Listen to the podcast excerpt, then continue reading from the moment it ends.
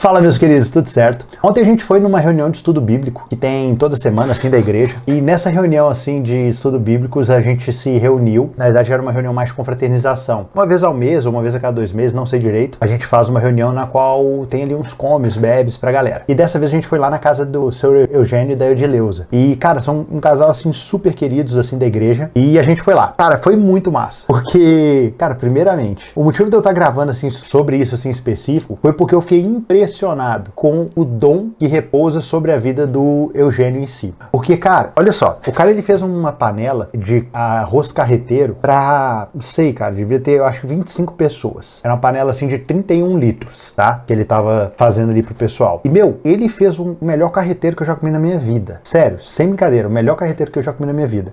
E o mais bizarro é que eu me servi. Tá, eu vou reforçar aqui alguns estereótipos que tem sobre mim, mas eu só me servi quatro vezes, tá? E sabe o que é bizarro? Bizarro é que todas as quatro vezes que eu me servi, eu servi quando a panela tava super cheia, eu fui em todos os níveis. E quando tava lá na rapinha, eu peguei a rapinha lá de baixo, assim. Cara, todos os pratos estavam iguais. Tipo assim, todos. Da mesma forma, boa, igual. Claro, o primeiro tava super quente, queima na língua, o último tava mais frio. Mas a consistência, a, quantidade de líquido, assim, sabe? Tipo, proporção de arroz. Arroz não tava empapado, tava todos no mesmo ponto de cozimento. Cara, uma coisa bizarra. Assim, que eu não acreditei. E normalmente, quando você vai, sei lá, essas comidas que são feitas para muita gente, quando você vai olhar assim a panela, a panela em volta no final tá cheio de arroz grudado, coisas assim. Meu, a panela tava limpa em volta. E cara, por que, que eu tô falando sobre isso? Eu fiquei muito impressionado com o dom que ele tem de, tipo assim, de, de cozinhar para muitas pessoas. Porque, cara, se eu sirvo para mim, se eu faço comida só para mim, o meu primeiro prato é diferente do segundo. Cara, eu não consigo fazer uma mesma comida para eu comer duas vezes aqui em casa para mim mesmo. O cara faz ali para,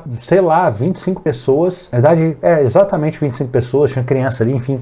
Mas, cara, ele faz para 25 pessoas. Essas pessoas comem uma média ali de duas vezes, três vezes cada uma. E todas as vezes que a pessoa vai se servir, tá na mesma consistência a comida. Desculpa, mas eu fiquei realmente impressionado. Talvez para você é comum isso, mas, cara, é a primeira vez que eu experimento algo nesse sentido. Então eu fiquei realmente assim, uau, parabéns. Parabéns mesmo. E por que, que eu tô falando sobre isso? Eu vejo que um, uma das coisas que eu amo em quem Deus é, é a multiforme sabedoria que ele tem. E quando eu falo sobre a multiforme sabedoria dele, eu vejo que a sabedoria é algo extremamente incrível. É algo que atrai, é algo que é, ela é manifesta não somente através de palavras, mas através de. Tipo assim, pra você ter ideia, tá? Pra eu te explicar que a sabedoria ela não é manifesta através de palavras, por exemplo, tem um versículo na Bíblia que diz que até o tolo, quando se cala, ele se passa por sábio. Ou seja, a sabedoria não tá em você saber simplesmente ficar falando. Não, tá em você saber se portar em determinada, em todas as situações. E muitas vezes, a forma mais sábia que você pode se portar não é dizendo algo, mas é você simplesmente dando um abraço, você simplesmente, sei lá, talvez ajudando com valor financeiro, talvez cozinhando para 25 pessoas. E nisso, a multiforme sabedoria de Cristo é manifestada naquele ato, sabe? Uma vez eu lembro que eu tava, cara, eu tava admirando a Débora em relação à forma que ela que ela tinha contato assim, com as pessoas, e eu comecei a meditar sobre aquilo. Eu falei assim, cara, para eu conseguir que de alguma forma tentar manifestar o que a Débora faz com um abraço, isso me custa umas mil palavras, no mínimo mil palavras, sabe? Para de alguma forma eu conseguir confortar uma pessoa da mesma forma que ela chega com um abraço faz isso. E talvez você chegue e olhe assim, nossa, não, mas o abraço é muito mais importante. Nossa, Nathan, não, as palavras são mais importantes. Não, fazer comida é mais importante. Eu lembro do livro As Linguagens do Amor, sabe? E eu percebo uma coisa, cara. Todas elas, isoladas de forma exclusivas, elas são insuficientes, cara. Eu preciso da multiforme sabedoria de Cristo. Eu não preciso simplesmente de uma das formas dessa manifestação. E a gente anular de forma que a gente cria ali o meu mundinho. Vamos supor que eu fosse um cara idiota, porque, tipo assim, eu, eu percebo, tá? Que muitas vezes eu percebo uma graça do Senhor, é, pode parecer um pouco prepotente aqui, mas que isso exploda. Eu realmente estou sendo, tipo assim, humilde em reconhecer uma força que existe dentro de mim da mesma forma que eu reconheço as minhas fraquezas, mas eu percebo uma graça do Senhor quando eu abro a minha boca para, de alguma forma, comunicar sobre quem o Senhor é. Até por isso que eu tenho gravado esses vídeos, porque se não fosse através disso, eu provavelmente, se eu fosse que nem o Eugênio, eu estaria fazendo marmitas aí para distribuir algo nesse sentido. Porque eu perceberia o amor de Deus sendo manifesto dessa forma. Se eu fosse que nem a Débora, eu sairia abraçando as pessoas. Mas, tipo, o que eu percebo é o seguinte, cara, comigo é com as palavras. E, de alguma forma, eu percebo que quando eu sinto que eu tô abraçando, confortando uma pessoa, não é com presente, não é com dinheiro, não é com, cara, é com palavras. Eu chego e trago ali uma, uma colocação para, de alguma forma, trazer ali um conforto, trazer uma direção para alguém que tá ali, sei lá, perdido. E se eu, por considerar que, ah, não, tem que falar, falar é a coisa mais importante do mundo, eu criaria muros em volta de mim de forma que eu perderia o contato com essa multiplicidade de manifestações do amor, da graça, da sabedoria de Cristo. Isso é um perigo muito grande, porque, cara, eu perderia muito. Eu perderia muito. Foi bem interessante ainda, porque o Eugênio ainda, ele foi falou assim: Nathan, você quer um vinhozinho para tomar junto com o carreteiro? Eu falei, uai, eu quero um pouquinho de vinhozinho aqui pra. Uai, porque eu sou mineiro, né? Mas, cara, eu queria um pouquinho de vinho aqui para tomar aqui junto da, da comida. Aí ele chegou assim e falou assim: Nathan, qual uva você quer? Eu, rapaz, eu não sei se responde esse tipo de pergunta, não. Sei lá, cara. Pode ser aquela vermelhinha, aquela tinta, sabe? Tipo, poxa, ele chegando falando assim: não, você pode, pode escolher qual uva você quer. Pô, velho, um, olha a forma de tratamento, olha a forma de, de servir uma pessoa, de fazer com que ela se sentisse à vontade. E eu vi assim que durante todo o período ele ficou ali servindo a gente. Eu acho que acabou o arroz, ele nem comeu. Ele nem comeu, só enquanto ele tava aqui, servindo, tava ali repondo, tava ali o que, que precisa de mais. Cara, isso é muito massa. Porque no final das contas, esse tipo de, de atitude me, me revela Cristo. Eu consigo ver Cristo na postura deles. Eu consigo ver,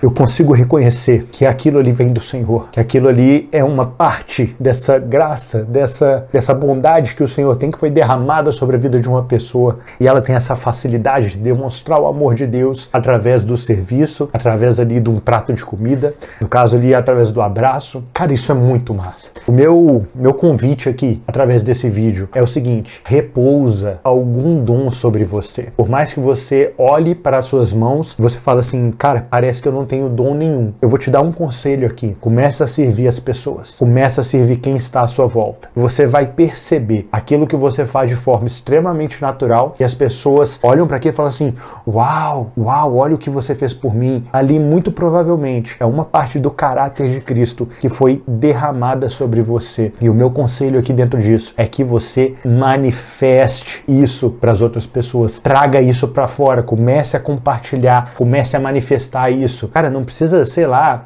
cara, pode ser em pequenos grupos, sabe? Comece a chamar poucas pessoas para sua casa, independente do que você souber fazer. Talvez o senhor é fazendo roupa, talvez é trabalhando, talvez é, é reformando, talvez é pintando. Cara, são tantas coisas. São tantas coisas. Você pode parar para pensar. O que é uma coisa que é extremamente interessante que eu medito sobre isso é que a gente tem uma tendência muito grande em confundir a nossa identidade com o nosso trabalho. E é interessante por quê? Porque o nosso trabalho normalmente ele é escolhido segundo aquilo que nós temos facilidade para fazer. E a forma de nós servirmos a pessoa tem muito a ver com o quê? Com a identidade de Cristo que repousa sobre nós, que é aquilo que o Senhor nos concedeu. E muito provavelmente, tá? Aquilo que você tem vocação para ser, se a gente for parar para pensar, se você for parar para pensar em onde você tá, você vai perceber que existe uma face do Senhor escondida, talvez ou pode ser até que seja revelada assim claramente, mas em relação àquilo que você faz. Talvez você pode pensar assim: "Nossa, mas eu trabalho só com em banco, roubando das pessoas". Cara, a organização financeira é extremamente importante. Ser um bom gestor, sentar e fazer cálculos. Já usei esse exemplo um bilhão de vezes aqui nesses vídeos,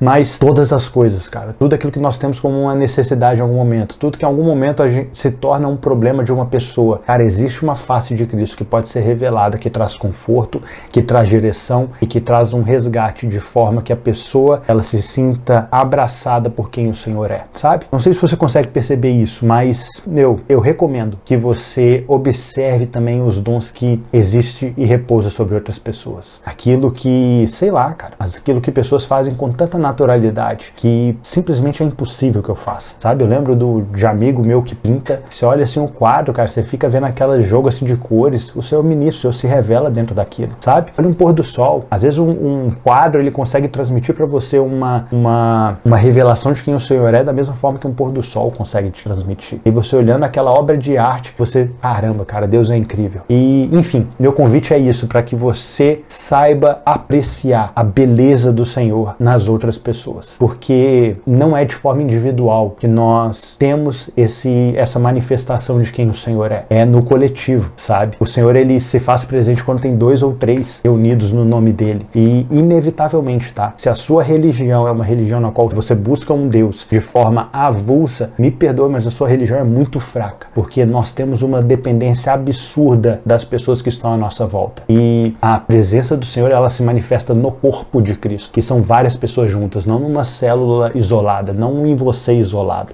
São todos participantes e todos são importantes. E é de uma forma igualitária. Existem exemplos em relação a isso, mas eu acredito que já tenha ficado claro. Então, meu convite aqui, cara, vem para fora com aquilo que você percebe que o Senhor depositou sobre você e começa a servir aos outros dentro disso, tá? Eu tenho certeza que você vai ser impactado com a transformação que o compartilhar, o seu ato de compartilhar com os outros vai gerar tanto nos outros quanto em você, tá? É isso, meus queridos. Um grande abraço.